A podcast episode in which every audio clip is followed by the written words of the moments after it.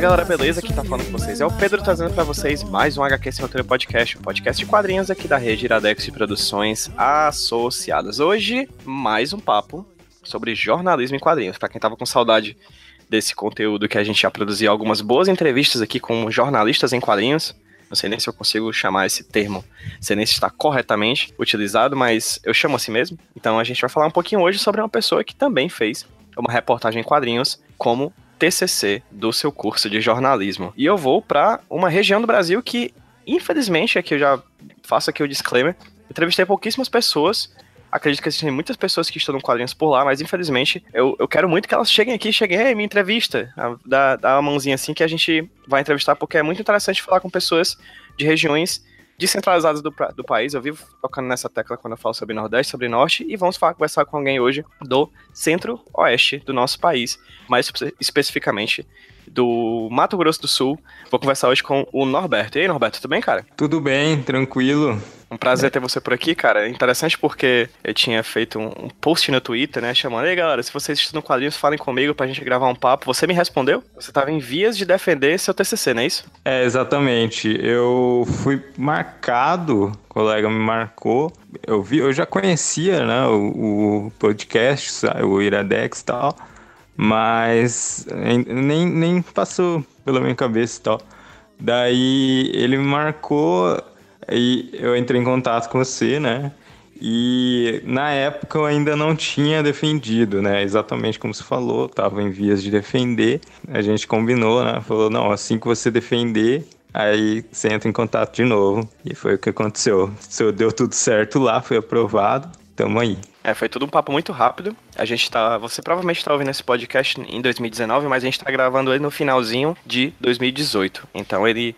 O Norberto Liberato Liberator? Isso, Liberator. Tor, ok. Liberator, Norberto Liberator, ele defendeu o TCC dele chamado Diasporados, uma reportagem em quadrinhos sobre refugiados e imigrantes, no começo de dezembro de 2018, não é isso? Exatamente. Eu, eu apresentei, defendi perante a banca dia 4. Aí, esse foi um trabalho que durou praticamente todo o ano de 2018, porque no primeiro semestre eu fiz o a pesquisa teórica sobre o tema, né, sobre o tema dos refugiados, dos imigrantes, e também sobre jornalismo em quadrinhos, porque tem que ter no relatório tudo, toda, né, as referências que eu tiver tem que estar tá lá. No segundo semestre, aí sim, eu peguei para colocar a mão na massa mesmo.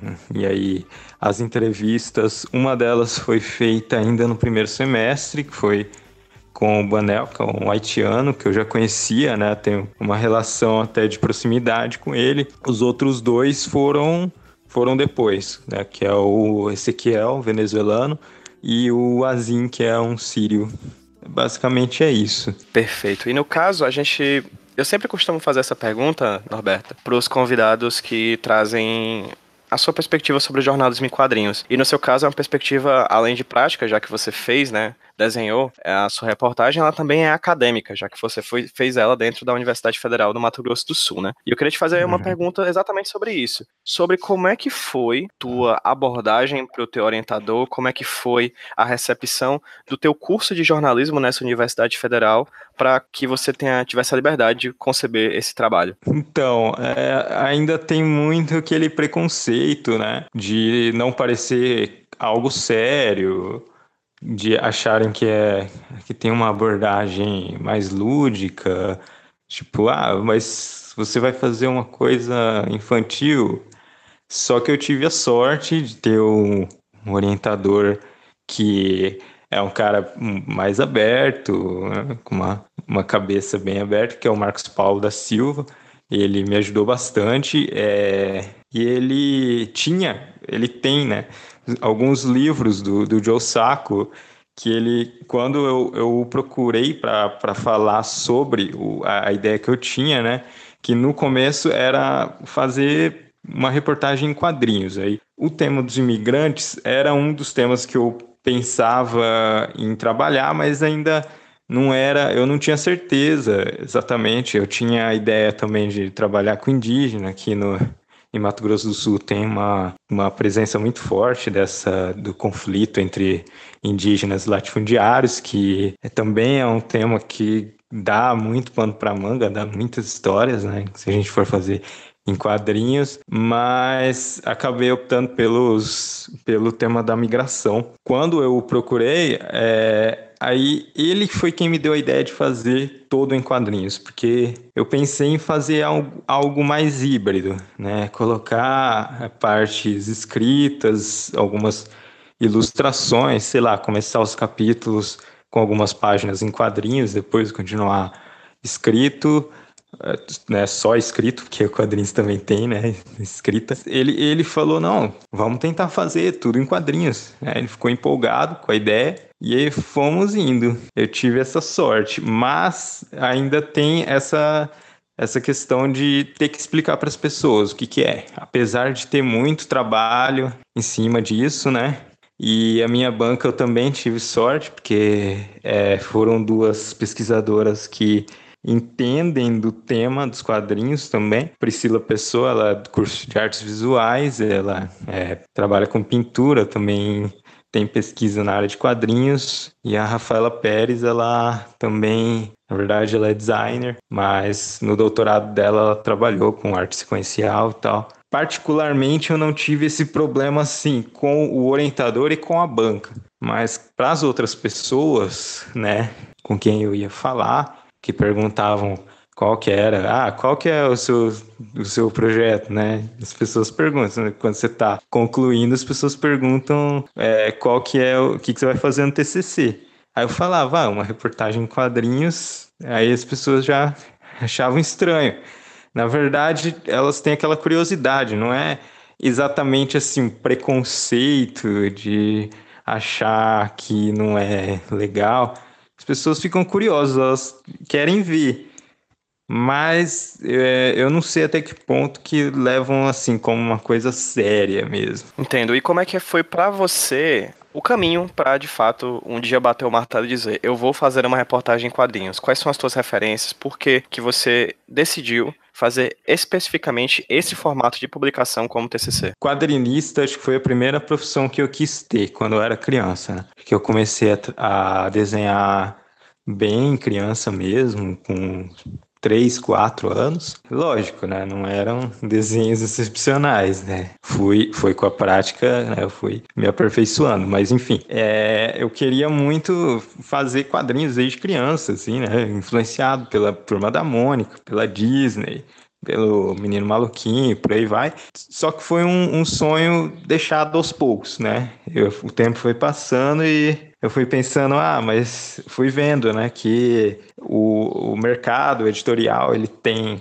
uma, ele é muito escasso, sim, né, bem afunilado, também tem toda uma cadeia industrial, né, não é uma coisa que o cara, nas grandes editoras, né, pelo menos, os caras não fazem as coisas sozinhos, né? Aí eu fui largando mão, né? Apesar de ter entrado no curso de artes visuais primeiro, eu cursei um ano e meio de artes visuais, também no FMS, só que ali eu já não tinha muito essa perspectiva de trabalhar com quadrinhos. Quando eu entrei em jornalismo, eu tive contato ali com o Joe Sacco, principalmente, Aí depois com a Marjane Satrap, né, Persepolis, com o Mouse do Art Spiegelman. E depois disso foram vindo outros, né, que aí eu fiquei, né, mesmo apaixonado pelo tema do jornalismo em quadrinhos, pela possibilidade de fazer isso. E aí fui conhecendo outros trabalhos aí, né? Tipo Dan Archer, o próprio Alexandre de Maio, as, a Carol Ito, Eloy Ângelo, por aí vai. Perfeito. E como é que você chegou no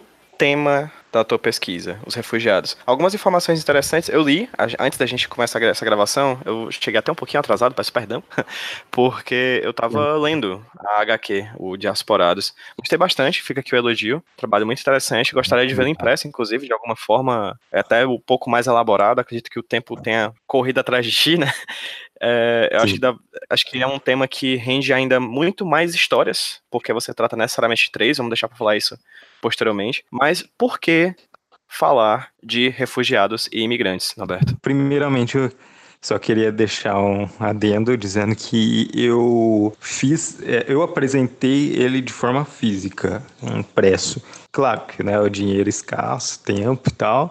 Eu queria que as pessoas lessem, né? Quero que as pessoas le, leiam e não fique algo restrito. Aí por isso eu fiz lá o, o endereço com o trabalho na íntegra. Mas realmente eu tenho a intenção de imprimir sim, talvez também ampliar, que é uma, é uma ideia Legal, mas enfim. É, eu escolhi esse tema depois que eu fiz uma reportagem para uma outra disciplina, outra não, né? Para uma disciplina do curso de jornalismo mesmo, que era de ciberjornalismo.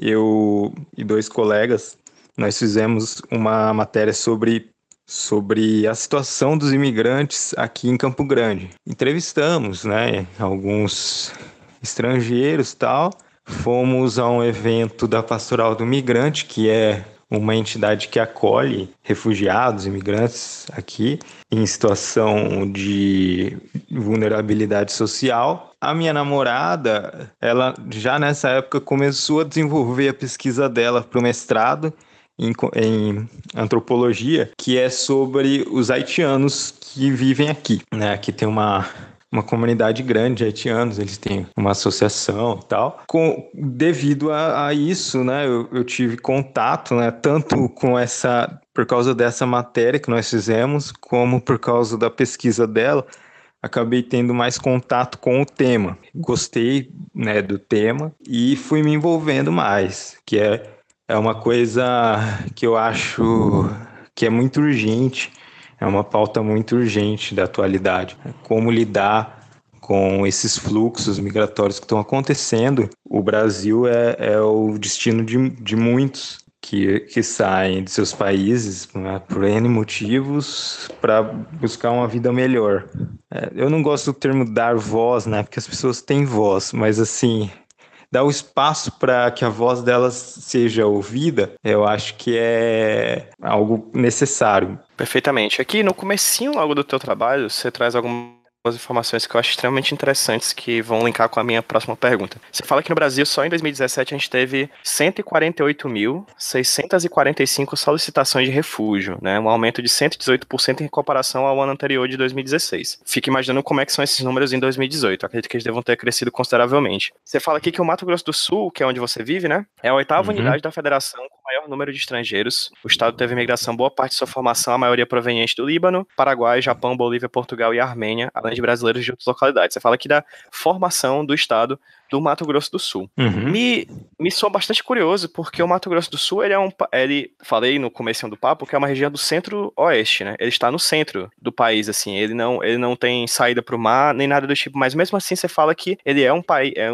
um, é um estado que é muito formado pela imigração. Você consegue me dizer alguns motivos que você consegue vislumbrar, Roberto, do que você pesquisou, do que você estudou, o motivo de o Mato Grosso do Sul ser esse espaço de miscigenação tão forte? Então, é principalmente pela fronteira, né, que faz fronteira com dois países, Paraguai e Bolívia. A, a cultura, as, as culturas desses dois países são muito fortes aqui como por exemplo, todo sul-mato-grossense, toda casa que você chegar, vão te oferecer o tereré, que é uma espécie de chimarrão gelado, que na verdade faz parte da culinária paraguaia. Né?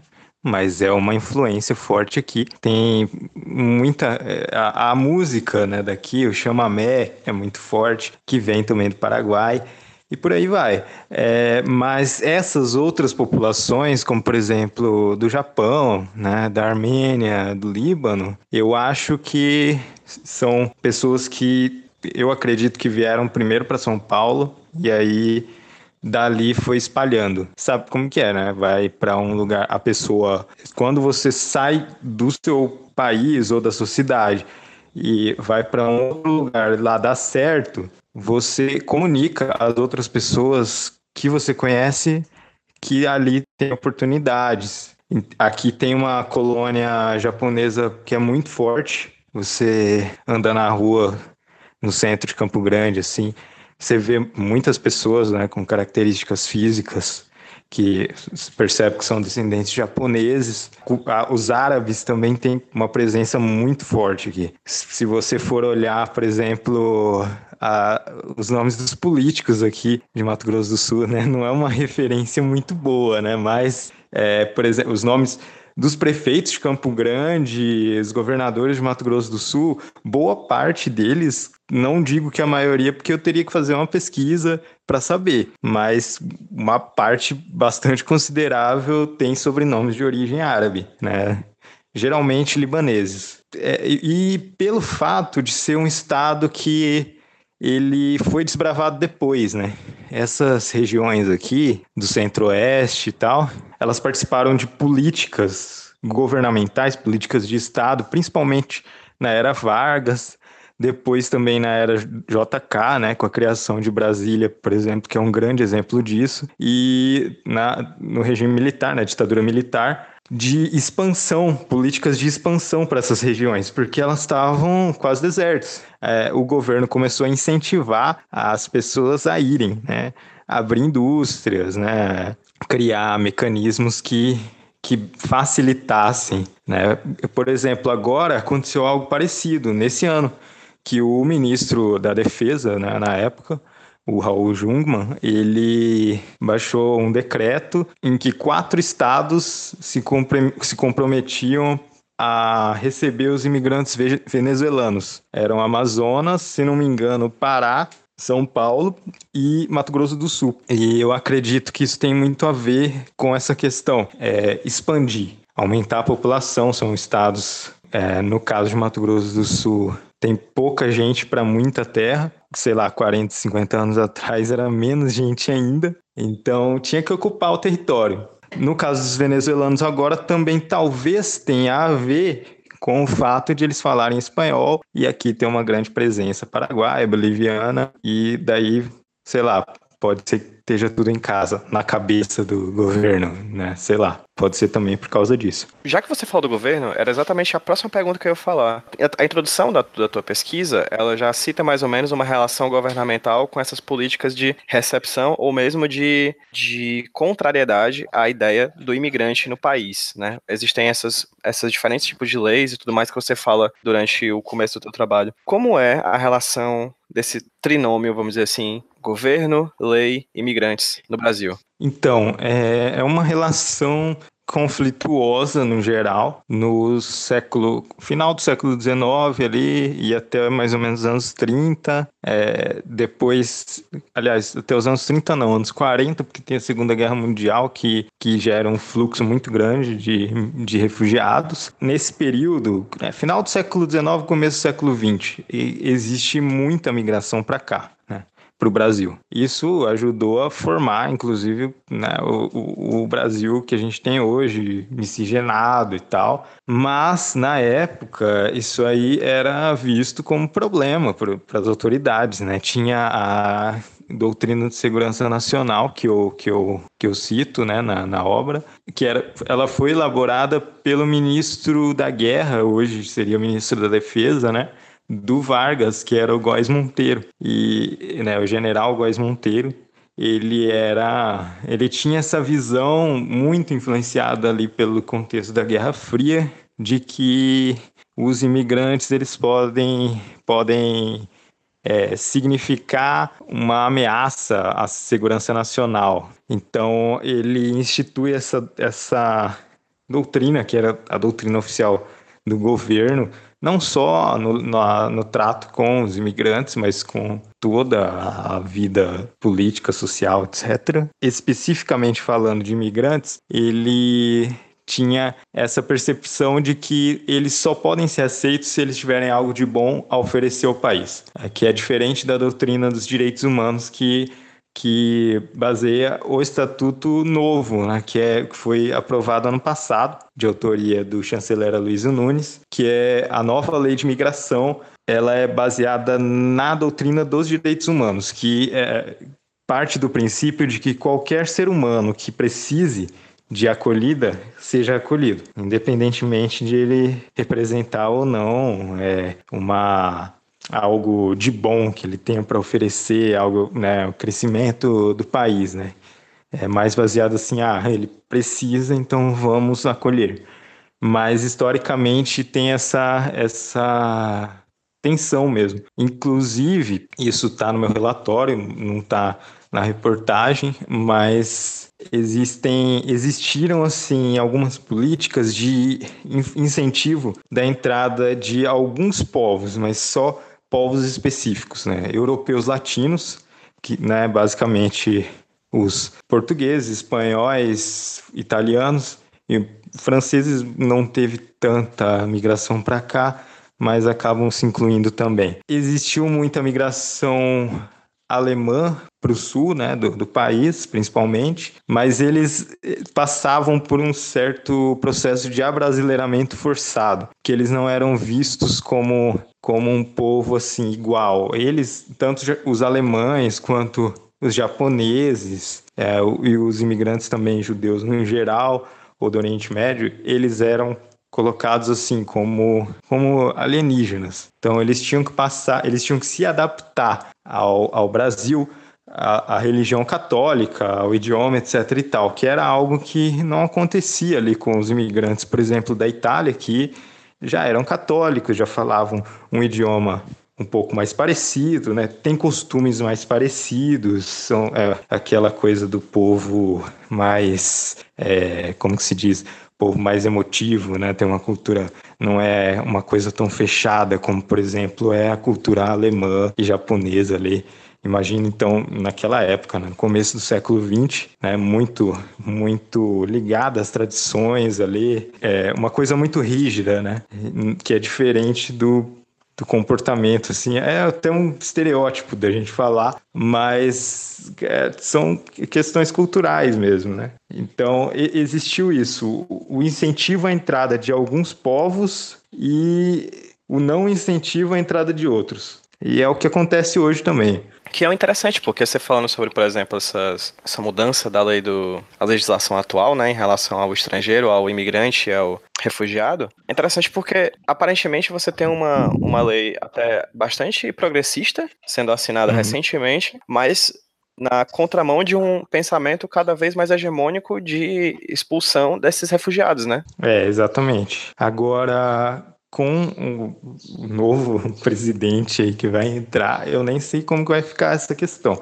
porque ele já deu várias declarações de que ele é contrário a essa flexibilização da entrada de imigrantes, né? Eu não sei se seria o caso tipo, com outros povos, ele é muito duro aí, né? Com, fala muito grosso com os venezuelanos, com os bolivianos, com haitianos, é, sírios, mas aí eu não sei se seria o caso se começasse a chegar, por exemplo, imigrantes, sei lá, da Grécia, por exemplo, que está em crise. Eu acho que ele teria um tratamento diferente. Aí você vê que tem uma, uma questão racista mesmo, né? Não tem como a gente não entrar nesses assuntos falando sobre imigração, né? Não tem como evitar falar sobre é, política, racismo e tal, por mais que a gente evite, né? Porque por mais que a gente tente evitar. Mas eu, é, eu acho que vai ser uma época de bastante retrocesso na política migratória brasileira. A lei de imigração, acho que ele não tem como mudar, mas ele pode instituir políticas governamentais que enfraqueçam a, a entrada. Ele já deu declarações, por exemplo, de que quer criar campos para refugiados venezuelanos, campos de concentração mesmo. Se a gente for falar né, no português mais claro, fazer uma analogia ver como que, que funcionaria, seria isso. Apesar de nós termos um avanço agora, que foi essa lei, é, aprovada pelo Temer, olha só, ele fez alguma coisa boa, né? é, apesar dele ter vetado 18, 18 artigos da lei, mas no geral ela passou, e logo depois, assim, né, vem essa eleição aí, que a gente não sabe o que pode acontecer. Falando já sobre o Diasporados, né, seu trabalho, é, você basicamente escolhe três guias, né, para desenvolver a tua reportagem. Você encontra três personagens da uhum. que moram no Mato Grosso do Sul, que moram em Campo Grande, na cidade onde você mora, para poder desenvolver o teu trabalho. Como é que foi a procura, o achado, como é que foi a delimitação nesses três rapazes, nesses três personagens, da tua história. Quem, como você definiu eles, como é que, por que eles, como é que foi o procedimento para essa escolha? Então, o, o Banel eu já conhecia, ele estuda ali na UFMS também e eu que eu achei interessante que é, falar com ele para representar de certa forma né, os, os haitianos porque ele tem uma história diferente ele não é aquele clichê do, do haitiano que veio para trabalhar porque não tinha condições de, de trabalhar lá. Ele, ele veio para estudar, tá fazendo faculdade ali. Não sei se ele vai ficar, provavelmente ele vai ficar no Brasil, mas ele tem um perfil diferente. Então, é, eu acho, eu achei interessante ter alguém, pelo menos, que contradissesse essa, essa estatística, né, de que do cara que vem especificamente procurar emprego né, que é a maioria, né, em questão de dados mesmo, eles confirmam. Mas é, esse ponto fora da curva eu acho interessante. Aí, em relação ao Ezequiel, ele eu conheci através por meio de uma amiga que trabalha na ONG Fraternidade Sem Fronteiras e ela indicou, ela disse que tinha tinham esses rapazes venezuelanos que estavam vindo que tinham vindo para cá, que são músicos, tocam músicas folclóricas, né, mariachi. Daí eu entrei em contato com ele ele topou e eu fiz a entrevista lá na, na casa dele. Não é na casa dele, né? É uma, é uma doação dessa ONG que acolhe refugiados, imigrantes, e eles, eles moravam ali na época. Agora eles já não moram mais, eles alugaram, cada um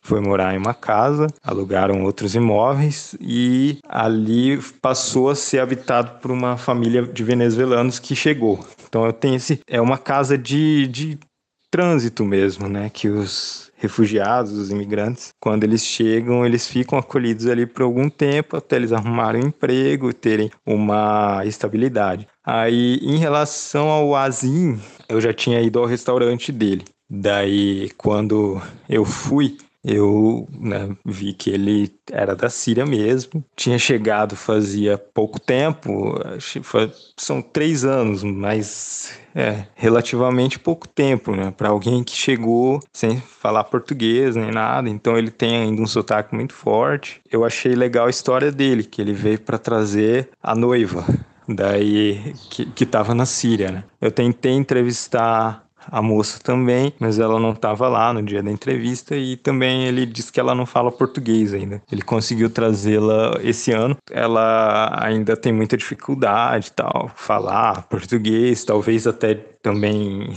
em comunicar com as pessoas, né? É uma cultura totalmente diferente. Daí foi isso. Eu queria que tivesse pelo menos uma mulher, mas não foi, foi bem difícil de achar, assim. Foi tão difícil que eu não achei os dados, eles comprovam também que é muito difícil de achar mulher. Quando, a, a, quando eu fiz a pesquisa, eu constatei isso, né? Que, tipo, se não me engano, 91%, mais de 90% das permissões ano passado para trabalho de estrangeiros no Brasil foi para homens. É, é muito difícil achar uma mulher.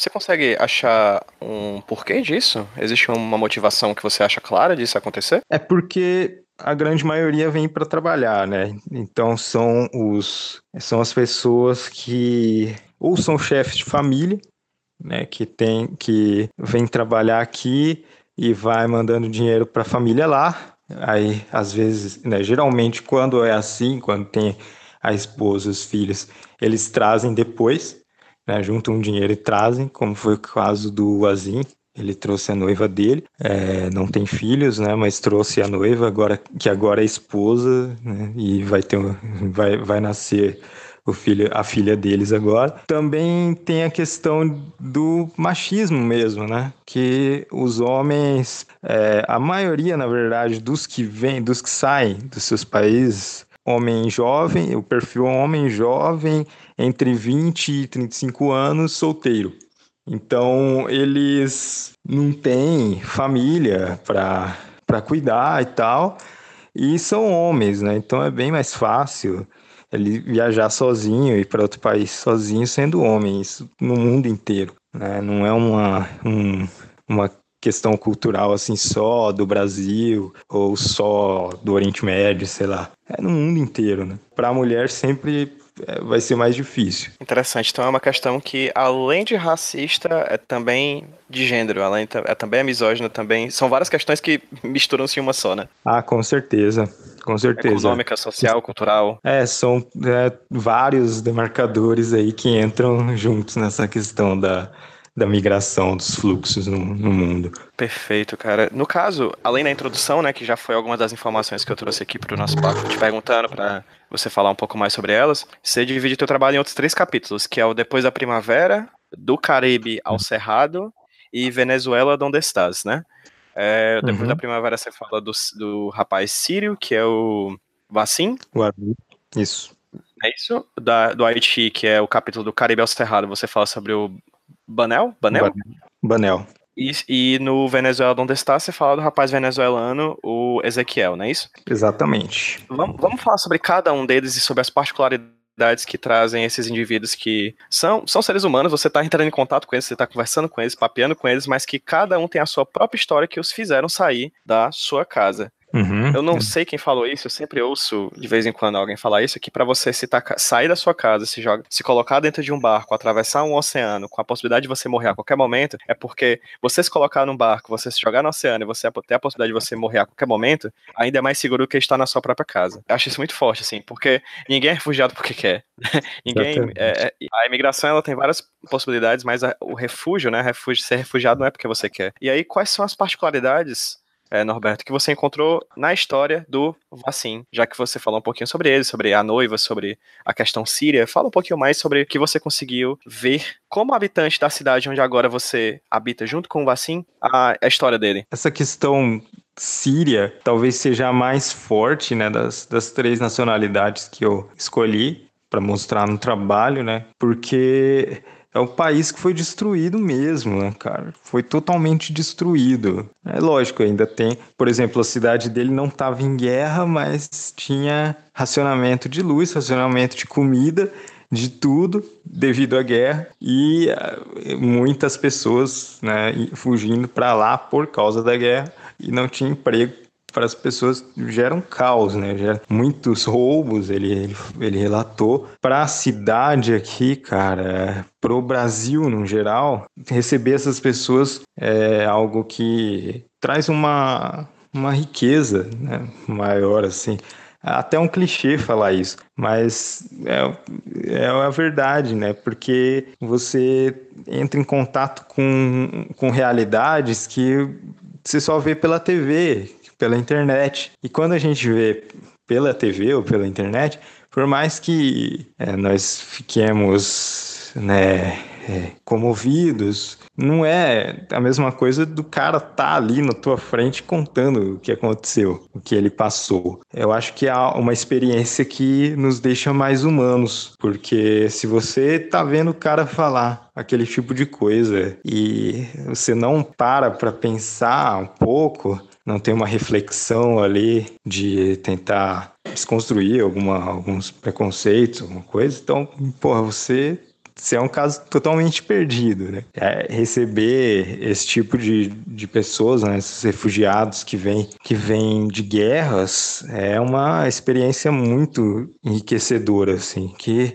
te faz botar a mão na consciência para muita coisa. Que às vezes a gente está reclamando de coisas que para nós podem parecer que é muita coisa, mas para eles, cara, é algo extremamente fútil, né? Porque são pessoas que estão lutando pela vida deles, né? Essa frase que você falou é do caralho, né? Que o cara sair, ele pegar um navio correr risco de morrer a qualquer momento, ainda é mais seguro do que ele continuar na própria terra dele. É uma coisa assim que, que a gente vê até onde que pode chegar o ser humano, né? Você pensa, porra, o cara é corajoso, mas eu não sei se é tanto uma questão de coragem ele encarar uma cultura totalmente diferente, correr todos os riscos das viagens aí, né? Eu acho que é até uma questão de necessidade mesmo, né? Ele já não tem mais nada a perder, Então vamos nessa, vamos embora. Falando especificamente sobre a questão da Síria, foi é, algo que saiu ali do roteiro do que estava acontecendo no Oriente Médio com a Primavera Árabe. Por isso que eu escolhi o, o termo,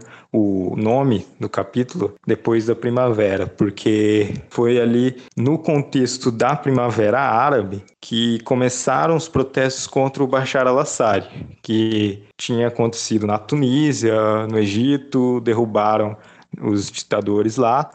E na Síria foi diferente. O Assad reagiu de uma forma bastante truculenta, que inclusive surpreendeu a comunidade internacional, porque ele era visto até aquele momento como um cara progressista. É, a Síria, ela, isso é bom de, de, falar também, porque a gente tem uma, uma percepção geralmente muito homogênea do Oriente Médio, né, das mulheres que têm que usar véu, burca, sei lá. E a Síria era um país muito que tinha leis muito progressistas no que diz respeito respeito, por exemplo, aos direitos das mulheres. Claro, para o padrão do Oriente Médio, né? Aí as mulheres podem sair sozinhas, podem estudar, podem trabalhar, são coisas que em outros países não acontecem. Elas podem, não, elas têm inclusive o direito a não usar o véu se elas não quiserem, né? Se você comparar, por exemplo, com a Arábia Saudita, um avanço muito grande.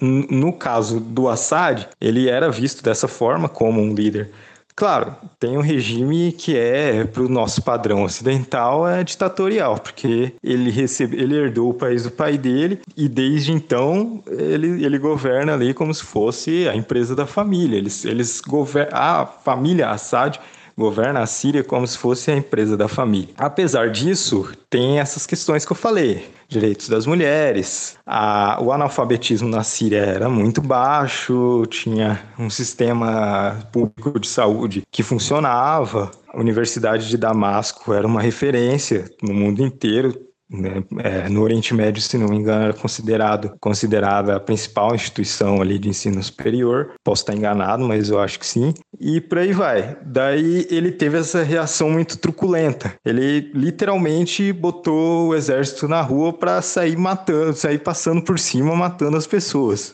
E não era esperado que ele tivesse essa reação. Então foi um caso atípico, porque nos outros países eles conseguiram derrubar ditadores que tinham regimes muito piores do que o do Assad, e quando chegou ali aconteceu o que aconteceu.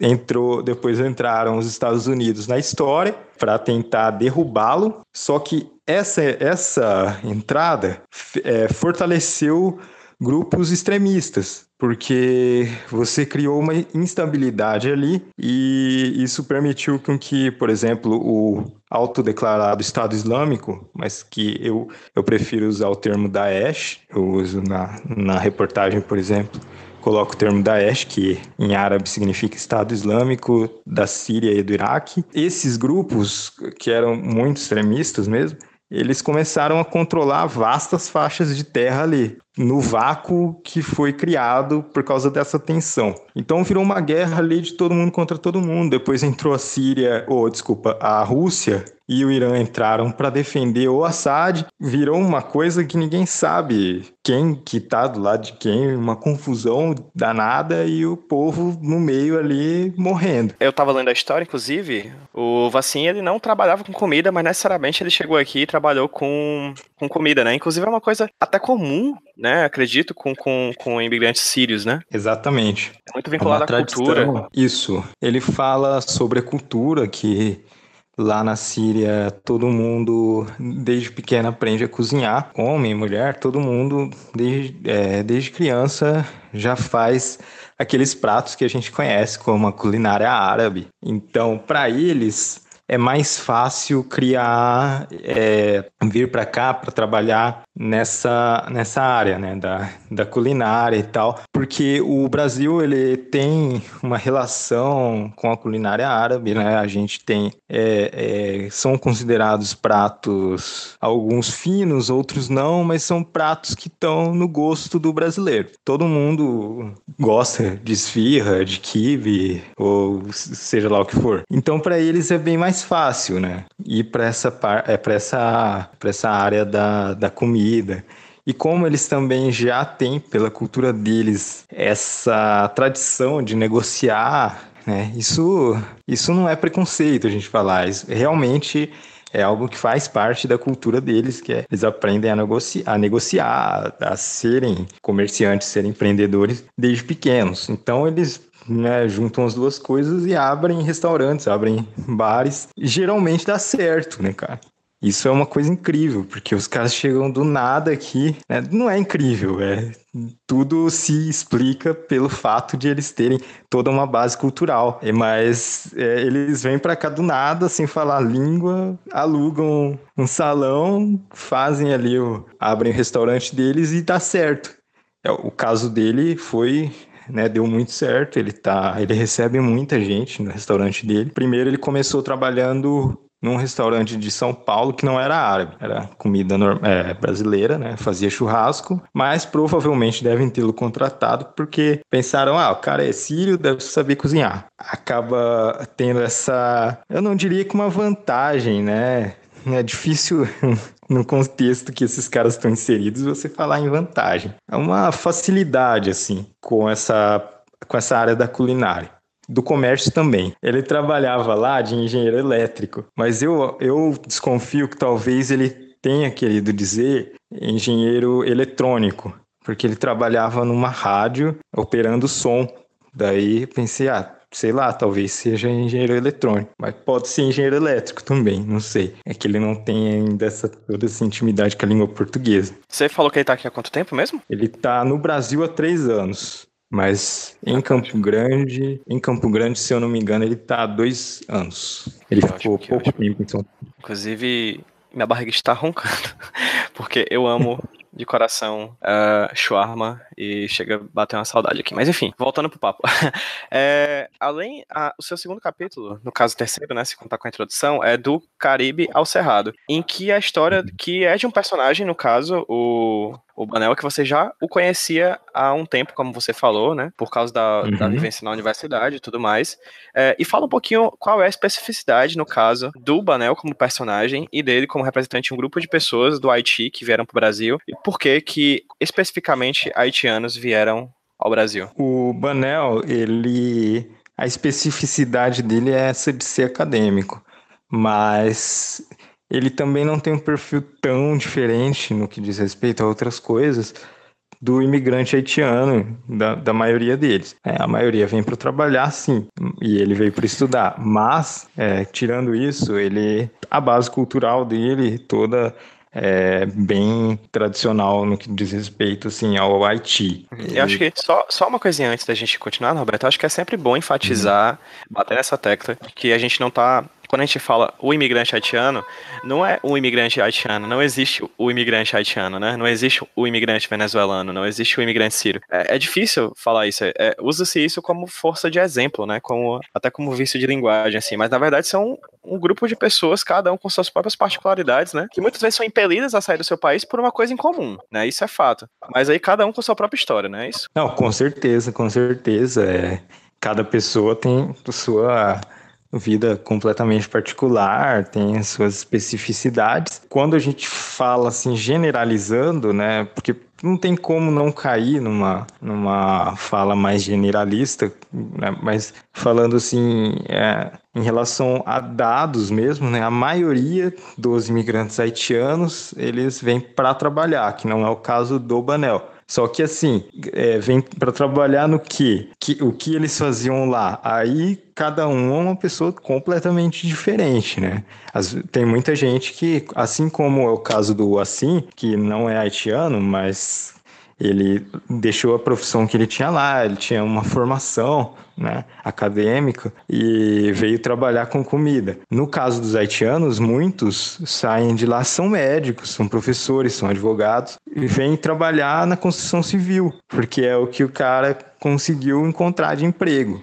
Né, e ele está precisando trabalhar em qualquer, em qualquer área. No caso do Banel, ele veio é, estudar ciências sociais, é, a família dele já tinha feito uma poupança, tinha guardado um dinheiro para ele poder vir estudar aqui. Aí quando eu falo, por exemplo, do perfil, é uma coisa que ele falou da cultura do haitiano. que no Haiti é muito comum que as famílias mandem os filhos para estudarem fora, para estudarem em outros países. Daí foi o que aconteceu com ele. É, geralmente, quando isso acontece, eles vão ou para a França ou para os Estados Unidos, Canadá, e no caso dele, ele veio para o Brasil. É cultural que as famílias haitianas tenham pelo menos uma pessoa fora estudando ou trabalhando. É uma coisa, isso ele é algo, né, que é da fala dele. Ele disse que a tradição do Haiti é essa, né, de viajar, mas sempre estão conectados com o país.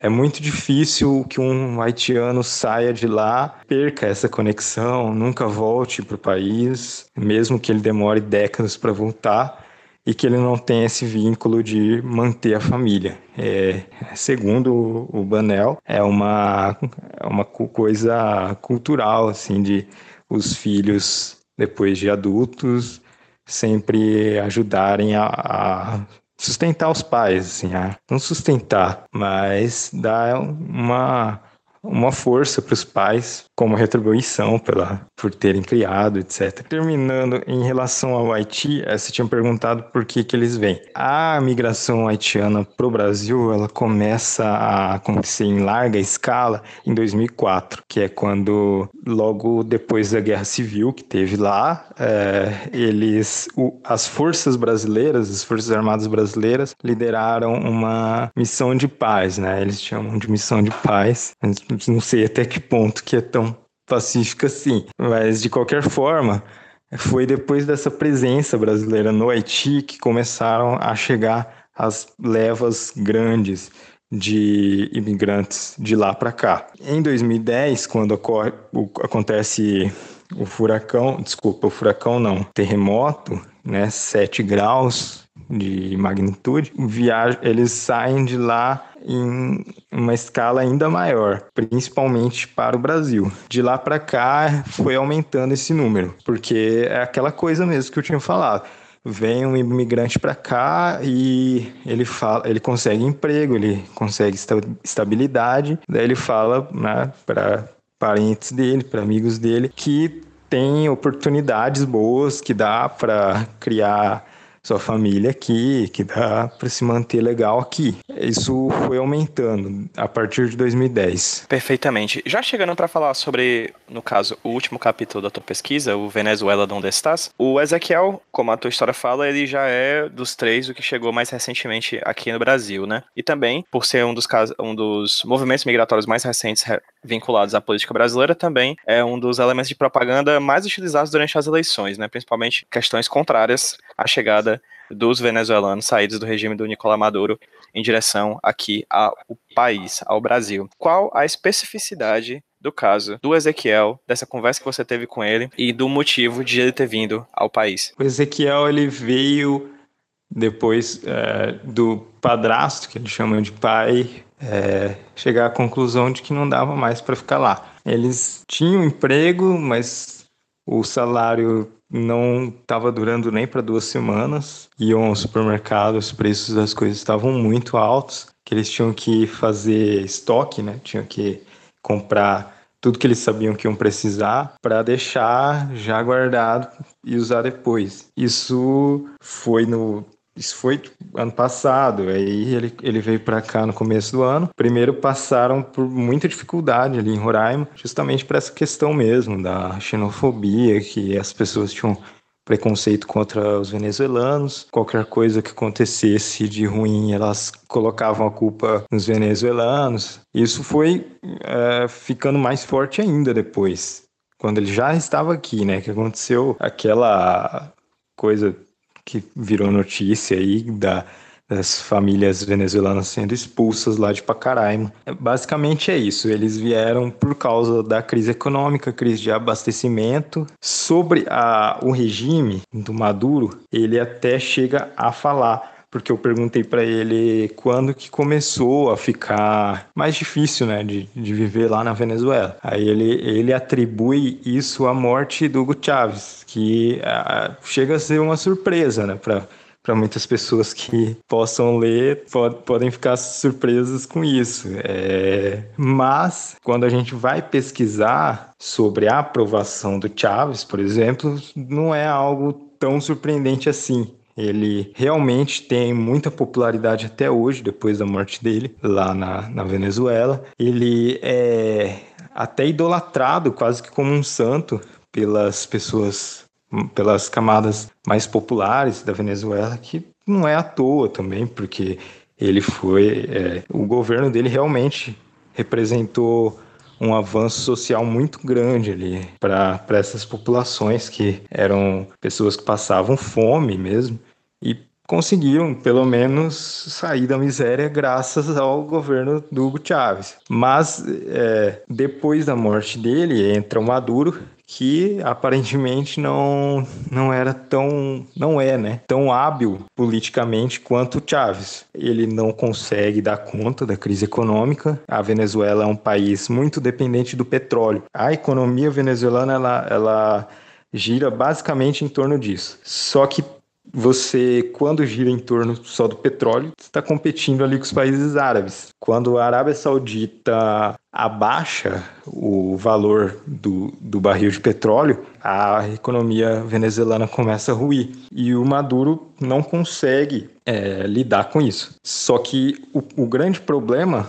não foi nem isso, né? É que ele começa a agir de uma forma muito truculenta. É um exemplo até meio parecido, é uma comparação meio tosca, mas é um exemplo meio parecido com o que eu falei do Assad. Ele começa a agir de uma forma muito truculenta com as pessoas que estavam protestando ali, a usar de certos artifícios que não são, não seriam considerados assim democráticos, né? Então, a Venezuela ela começa a viver um regime ali de exceção, não declarado, mas que vai se tornando cada vez mais uma coisa ditatorial, né?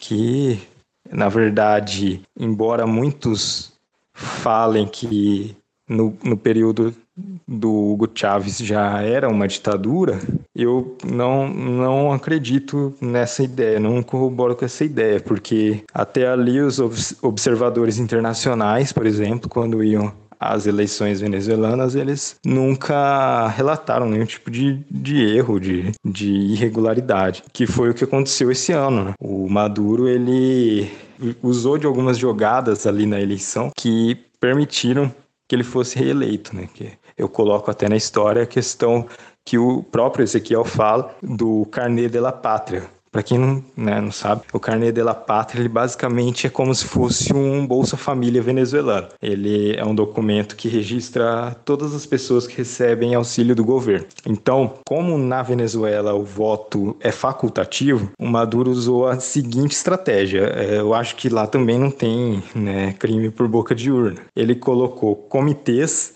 do partido próximos às, aos colégios eleitorais, eles escaneavam os cartões das pessoas, os cartões desse carnê de la pátria, para ter um registro ali, né, poderem saber quais os beneficiários que não foram votar. Então, a partir disso, ele teve um controle de quem e quais, de quais as pessoas né, ajudadas pelo governo que que não compareceram à eleição. Então a, a oposição acusa, acusa com, todo, com toda razão o Maduro de ter praticado estelionato eleitoral. Você terminou esse trabalho, você apresentou, etc. Foi aprovado, não é isso? Ele está à disposição na internet e tudo mais, mas como é que você percebe que esse trabalho de quadrinhos, no caso, quadrinhos, influenciou na tua formação de jornalista? E você acredita que você posteriormente vai realizar outros trabalhos ou talvez mesmo expandir esse trabalho que você realizou com diasporados? Eu acredito, eu tenho essa perspectiva. Na verdade, a minha ideia, quando eu quis fazer